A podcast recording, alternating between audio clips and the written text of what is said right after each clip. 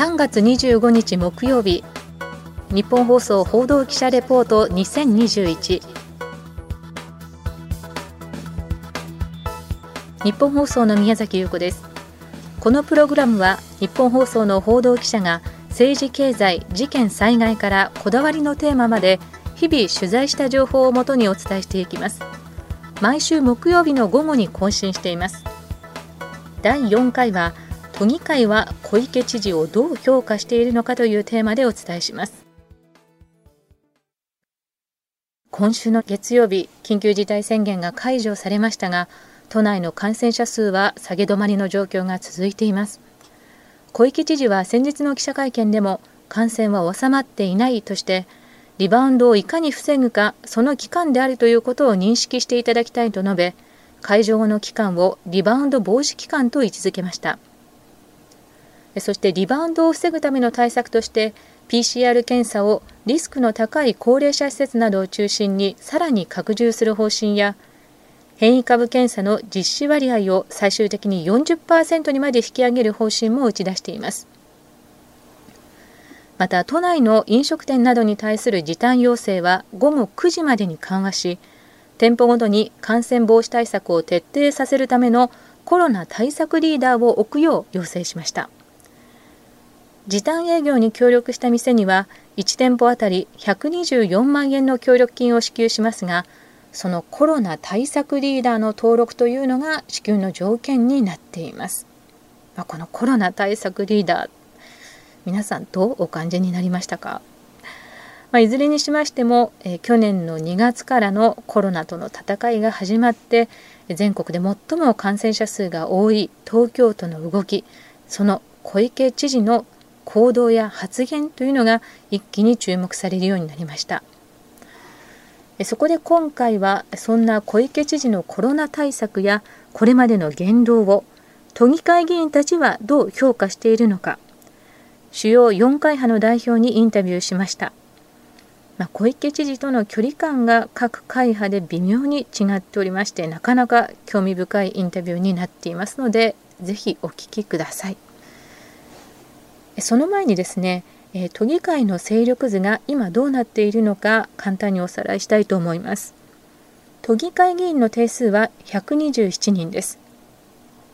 1月に都民ファーストの樋口孝明議員が千代田区長選に出ましたので、現在は欠員1で126人です。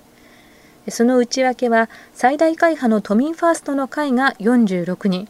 都議会第2党の自民党が26人、公明党が23人、共産党が18人、立憲民主党が5人、その他無所属が6人という構図です。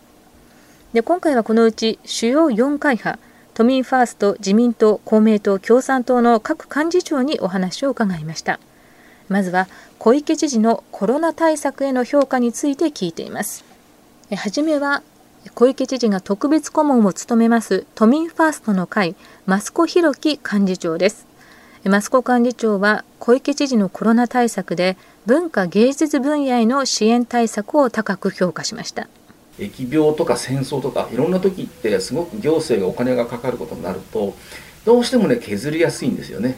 なので芸術文化分野っていうのは本当に削られちゃうので あのそういう意味ではですね、まあ、声を我々も大きくしてぜひあのそこをあの支援してほしいということであの相当我々がこういろんなところから集めた声を反映していただいたっていうことではあると思いますね。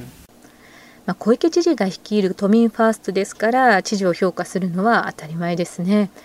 え次からはちょっと違います。自民党の山崎一樹幹事長です。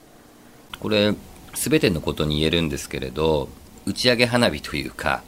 例えば宿泊療養施設これだけの部屋数がありますよと打ち上げるんですけれど実態はそうではないと入れ替えがあったりだとか清掃があったりだとか半分しか実態としては使えてないんですね。それと経済の面ではまあ東京都はその協力金等をねお支払いをしているわけなんですけれど現在のこの協力金国が9割以上99%国がお金を出している。東京都でもっと東京都として独自に何かできないのかということを再三再し質問させていただいているんですけれどなかなかこれが結果に伴ってない。まあ、確かにコロナ療養施設のホテル現在6000室以上とは確保していますけれども、まあ、この半数程度が掃除や入れ替えなどで使えないといった状況ですね。続いて3人目です。公明党の東村邦弘幹事長は最終盤になって小池知事の勢いが衰えたと指摘しました。一番決断してくれたなと思うのはやっぱり高齢者施設無料の PCR 検査30億規模の予算つけてくれたっていうのはやっぱり一番大きかったですよね。もう一つとしてはやっぱりこの協力金は前から事業規模に応じてやっぱり支給した方がいいって言ってるんですけどやっぱりここはなかなかでこれ厳密にやる必要はないと思うんですよ。例えば A ランク B ランク C ランク D ランクぐらいに設けて売り上げが1日100万円のところ10万円のところ23万のところでこういう分け方でもいいと思うんですよ。そんな難しい話じゃないんですよね。あのだからそういう意味で4月4567うん秋ぐらいまでかなり一時勢いあったんだけどここに来てあまり思い切った手を打たなくなってきましたよねそこはやっぱり厳しく言ってますよね、まあ、本人気分害してるかもしれませんけどはい、まあ、お聞きのように公明党の東村幹事長この店舗ごとの協力金一律6万円ではなくて事業規模ごとに出すべきではないかということを知事に主張してきたんですけれどもなかなかこれが受け入れてもらえないとそして最後は共産党の泉直美幹事長です小池都知事のコロナ対策で、えー、最も重大な弱点というのは自己責任論だっていうところなんですね。あの繰り返し繰り返しテレビに出てきて、えー、映さないでください映らないでくださいということを呼びかけますけれどもあの映らない映さないための東京都としての具体的な手立てっていうのはないんですよ都民と事業者の皆さんにお願いするだけで濃厚接触者だけを追いかけて感染を拾ってるっていうだけではあもうちょっと感染の拡大を抑止できないというふうに思ってるんですね。いよいよここに来て攻めの検査と守りの検査ということが言われるようになってきてこの攻めの検査の部分に東京都が足を踏み出すとこの体制を早く構築すること一日も早くあのそういう戦略に切り替えること重要だなというふうに思いますね。はいまあ、4人の幹事長の声をお聞きいただきましたけれども、まあ、確かに飲食店への協力金などは東京都が率先してスタートさせまして、まあ、宿泊療養施設も次々に増やして時間はかかりましたがコロナ専門病院も開設させるなど、まあ、具体的な対策があったんですけれどもやはり今年に入ってからこれといった新たな打ち出しがありませんでした、まあ、特に最後の最後この3月21日まで2週間再々延長された期間というのはですね最後のダメ押し的な追加の対策というのをま何も打てないままなんだか期間だけが延長され結果感染を抑えることができなかったと思います。でこの一方でマスコミの世論調査などでは小池知事の発信力に関して大阪の吉村知事と同様に評価する声が多く都議会議員たちもその発信力の高さメディア対応のうまさというのは一定の評価をせざるを得ないといった感じでした。この発信力についてはこのコロナ禍で数々のキャッチフレーズを知事が発信してきましたよね。